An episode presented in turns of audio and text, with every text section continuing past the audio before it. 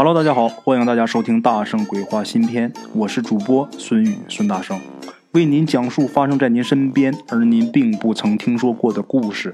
每天晚上，《大圣鬼话》与您不见不散。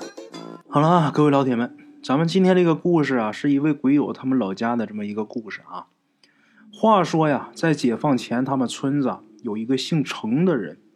本来呢，这位老程啊，他是一庄稼汉。后来呢，有一次他去县城里边办事儿，就被一老道给看上了。这老道呢，收他当徒弟啊。这时候老程已经四十多岁了，而且是上有老下有小，谁也想不到啊，这老道几句话就把老程给带走了啊。这个老道呢，是一个云游的道士啊。收了老程之后啊，这师徒二人就在离他们村不远的地方盖了一个特别简易的茅棚。虽说这地方离村子不远啊，但是这个老道就告诉这老程啊，是绝对不允许跟自己亲友见面的。平时呢，吃饭啊都是老程出去化缘。这老道也很厉害呀，他能算出来啊，这老程什么时候出去可以避开自己的亲戚和朋友。这个家里人也很想老程啊，有的时候想来看一看。这老道自然啊，他也能给算出来。他会提前告诉这老程啊，你们家亲戚要来啊，你赶紧出去避一避。因为这个老道跟他说啊，你为什么不能跟你家人见面呢？你一旦要是见面了，他们师徒的缘分就尽了。就这样啊，十年之久，老程的长子啊，给老程生了一个大孙子。就老程忍不住了，就跟师傅说想下山啊，然后说我下山呢，师傅我不看，我就找人打听一下子。就是这孩子怎么样啊？我就想知道知道消息。不料啊，老程把这话刚说完，他师傅就长叹一声：“哎，到底还是躲不过去。”然后呢，叫老程跪下，啊，告诉老程：“这个师傅啊，我这就要走了。你呢也可以回家去，但是啊，你日后啊必然是不得好死啊！你如果想善终。”你绝对不能使用道术，因为呀，你还没学成。你要是用这个道术的话，最后你很难善终，啊，你得不得好死。这老程就哭着求师傅啊，就求师傅您原谅我啊。这老道呢，还是很遗憾啊，最后啊，也是带着这个遗憾走的。老程没办法，回到家之后啊，家里人很高兴啊。老程虽然说不能使用道术，但是跟师傅这些年呢，他现在已经不是平常的这个庄稼汉了啊！这眼光见识啊，都超过常人。自然呐，有这老程带领，他家里边这个生计也就好很多了。话说过这么几年呐，日寇侵华，每当他们下乡来扫荡的时候，这老程一家啊，就和别的村民一样啊。都是得到消息呢就逃走。刚开始呢，大家还不是特别害怕。后来呢，在他们村子附近有一个村子，整个被日寇给屠村了。这时候村民们啊，才真的知道害怕，才知道这日本人呐，这日小鬼子他根本就不是人。后来呢，又一次这日寇下乡来，大家都跑出村子了，藏在这个远处的一个林子里。没想到啊。这回这批鬼子他们来了呀，就是为了杀人了泄愤来的。他们也不像以前啊，是来找游击队。到村里边一看没有游击队就撤啊。这回不是，他们是直奔这些村民来的。这个知道村民都跑到附近这些这个林子里边藏起来了，他们就开始在林子里边搜索。等大家这些村民发现这回这个鬼子有点不对的时候，这时候已经来不及跑了。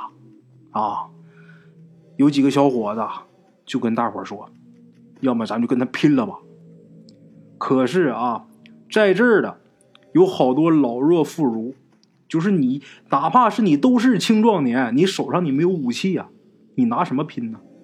就在大家呀不知所措的时候，老程忽然间就说：“呀，一会儿你们呐跟着我大大儿子走啊，我有办法。”说完之后啊，就跟他自己大儿子耳语了几句，啊，他大儿子还担心他呢，老程说呀：“放心啊，他们抓不着我。”他的这长子啊，很舍不得自己爹，但是自己这一大家子还有这些村民呢，没办法，只好忍痛啊，听从老程的这个办法。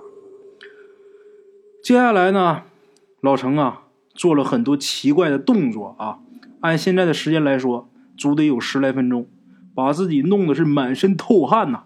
这时候，日寇离他们藏藏身的这个林子啊，已经不到二百米呀。啊，也就是一二百米远这个距离了，马上就到眼前了。这些日本鬼子忽然间啊，调转了方向，向着东侧那边跑下去了。跑没多远啊，他这群日本鬼子日军啊，就开始疯狂的开火。其实东面啊，就是一片开阔地，一目了然呐，什么都没有。但是这些日本鬼子就是对着这些空地开始开火。啊，这老程呢，这时候摆摆手。那意思啊，就是叫众人呐快走。有些人呢就叫这老程，就是在一起走。这老程就是很着急的摆手，他呢好像是不能说话。大家这时候只能是啊，就跟着他的长子是东绕西绕的。很快啊就跑远了，安全了啊。跑远了呢，这伙人也能看到，这会儿日本鬼子啊，他们是向东侧这个方向这个开阔地啊。射击了半天，然后就向这个东边一直追下去了。就是看着他们跑远了啊，这个看着小鬼子都跑没有了，这村民呐，大家才回来。回来之后，看见老程还在原地啊，坐在林子里边打坐，浑身的衣服啊都已经被这个汗水给湿透了，都已经往下滴了水了，也不知道自己身上从哪哪儿出了这么些汗。就感觉好像是刚被大雨给淋过一番似的。这时候啊，大家还是不敢回村，因为不知道这个小鬼子什么时候反省了，他再回来呀。啊，没敢回村。几个人呐，抬起老程啊，就要走。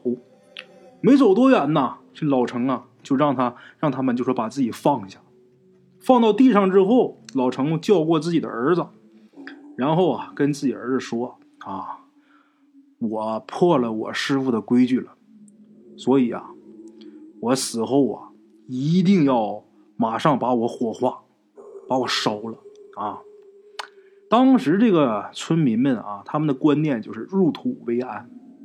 何况呢，这老程啊，他刚救了那么多人，火化尸体啊，就是他儿子同意，那其他村民都不同意。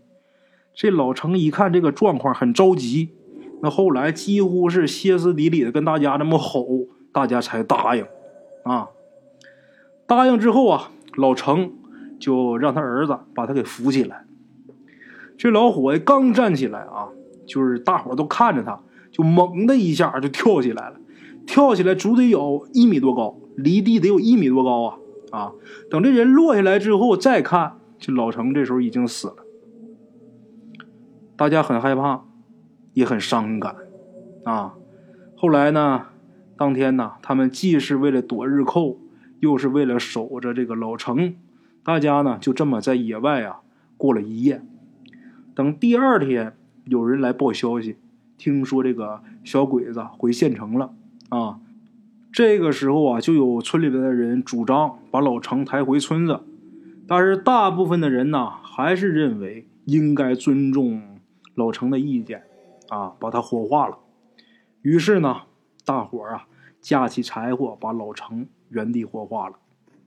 啊，后来呢，传出来消息，有跟着这个日寇扫扫荡的这个伪军呐，啊，也有这个日寇那边自己传出来的消息。这个两边的说法意思都是一样，什么呢？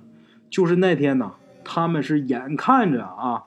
走到这个老老程等人的这个藏身的这个树林呐，眼瞅着前面就是一些村民，但是这时候忽然间受到了攻击，啊，就是在东侧不知道怎么了，一下出现了很多游击队，他们这时候就顾不上杀这些村民，他们就得跟这个游击队啊战斗啊，结果战斗了好久啊，游击队跑了，他们追下去，追出去很远了。他们又发现这游击队不见了。等他们回到原战场的时候啊，并且啊，他们这一路也仔细看了，他们光发现他们自己发射的弹药的弹壳，啊，日军呐，他们其实也相信这些超自然的东西，他们也害怕了，于是呢，他们就尽快回县城，啊，就没有再去找这些村民的麻烦。这个事儿一传出来之后啊，自然大家都说这都是老城的功劳啊。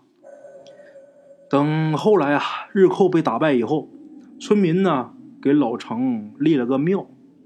这庙啊，刚建一半，这个木结构刚完之后啊，一场大火就把这庙给烧毁了。虽说一场一场火把这庙啊给给烧没了，但是村民们呢却不气馁啊，烧了咱重建。又是来了这么两回呀！每当这个木质结构啊搭完之后，这庙都是无故起火，啊，刚开始建就被焚毁了。等第四回又要建这庙的时候，这时候老程啊，他就附体在自己的一个儿子身上啊，然后告诉村民呐，不要给自己建庙，啊，建庙的话呀，会影响自己的修行。